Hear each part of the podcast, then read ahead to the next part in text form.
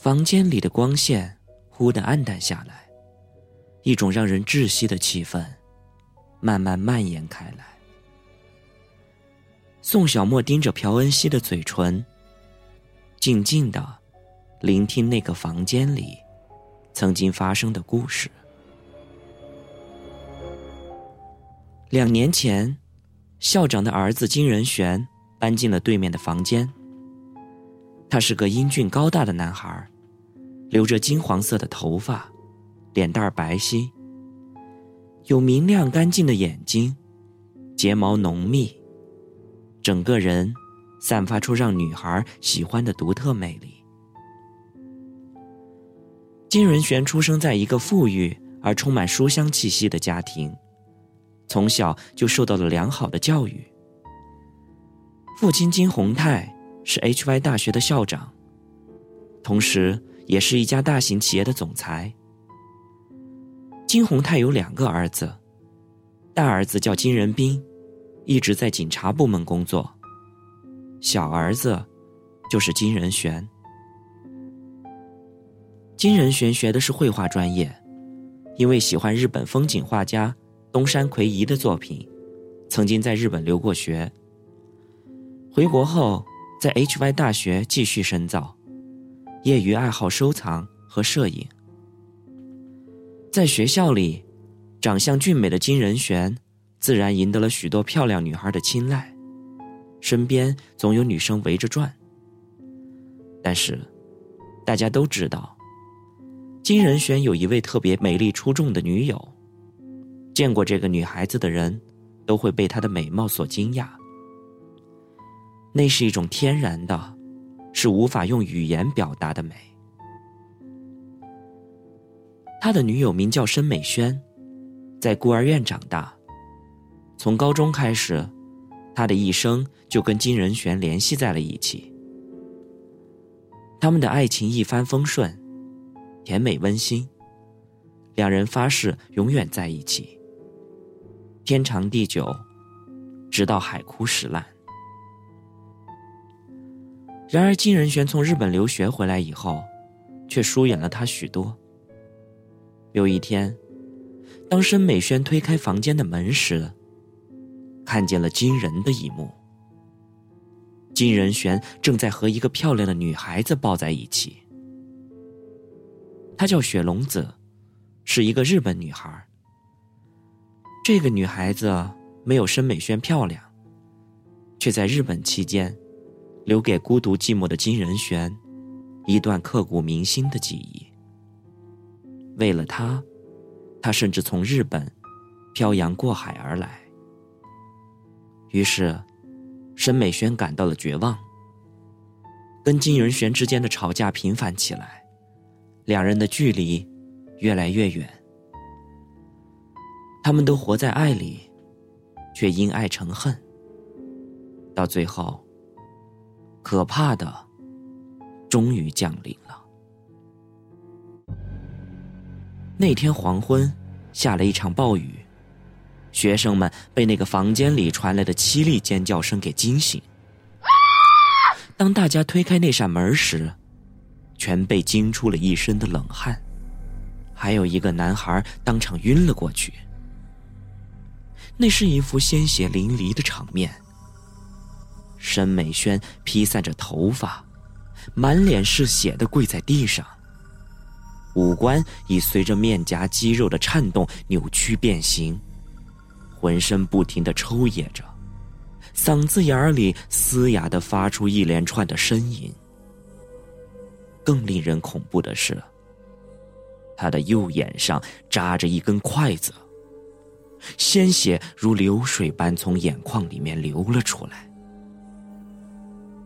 而金仁玄躺在床上，没有任何的反应。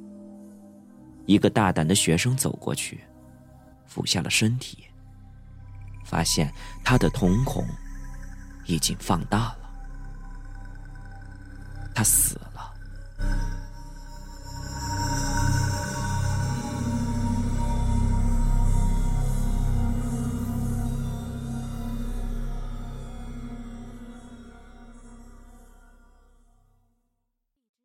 接下来警方介入，尸检的结果证明，金仁玄是中毒而死。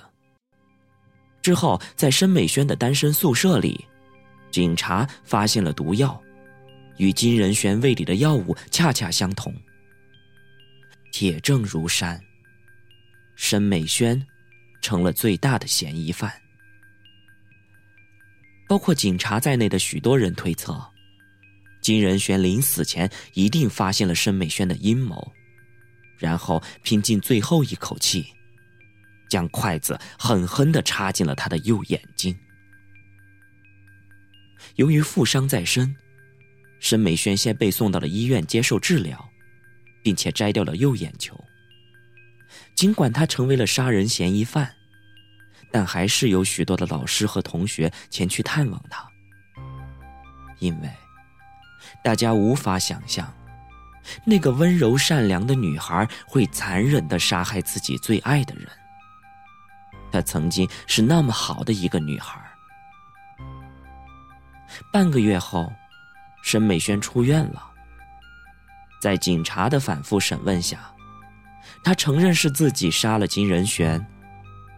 由于过程没有多说，这就意味着，面对他的将是法律的制裁。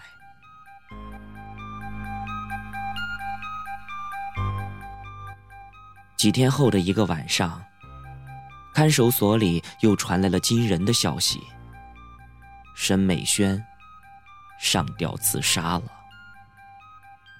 据说他吊死的时候。头上包裹着一个洁白的床单，眼睛和嘴巴的部位，用鲜血绘出了一个新的五官。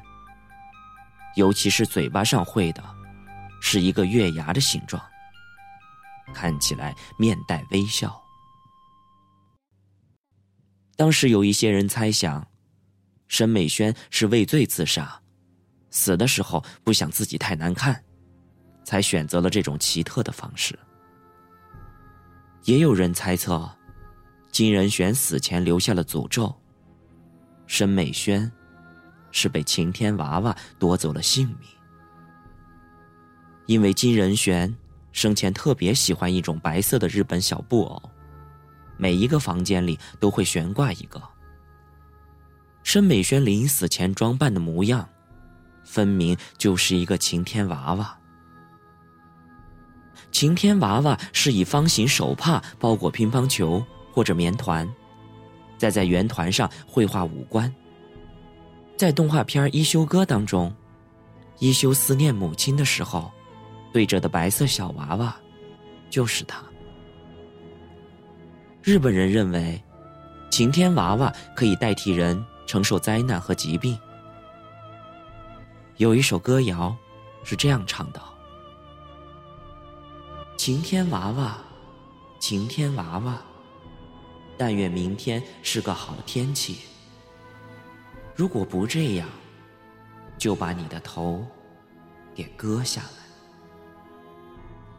自打这件事儿后，校园里又流传这个东西，叫鬼娃娃。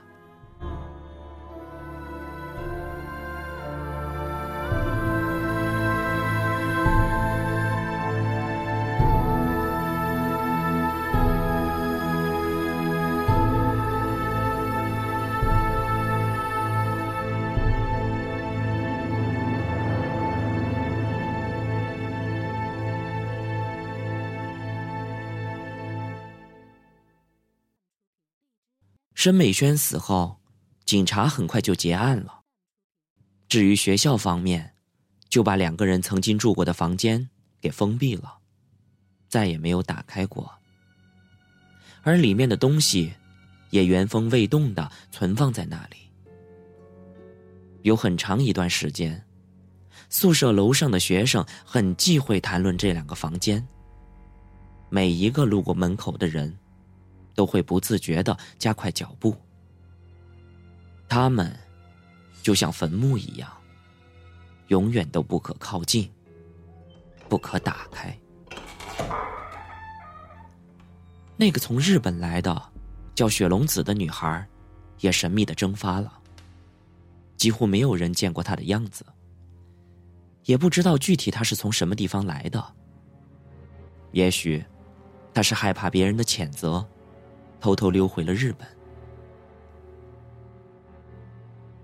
最近，又有消息灵通者透露，金仁玄死前最喜爱的一件收藏品，一幅中国明代唐伯虎的真迹失踪了。至今，金仁玄的家人也没有找到。有人怀疑，他是被雪龙子给偷走了。真假与否，大概只有皇权之下的金仁玄自己才知道了。自从白天听了朴恩熙讲的故事后，宋小沫一直都心神不宁。那些血腥的场面，仿佛总在他的眼前晃来晃去。一点一点的将他的脑细胞给吞噬掉。此刻，时间又到了深夜十二点，窗外已经一片漆黑。在黑暗里，到底隐藏着什么惊悚的未知呢？宋小沫把脑袋蒙进了被子里。反复的告诉自己不要胡思乱想了，要赶快睡觉，睡觉。可是无论他怎么努力，他依然不能进入梦乡。他的神经快要崩溃了。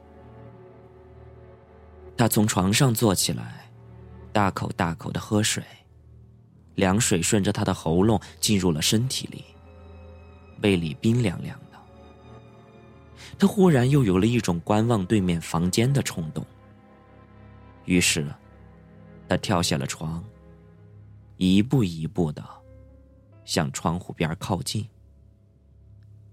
就在他的目光企图穿过玻璃的那一刹那，他的耳边响起了朴恩熙的声音：“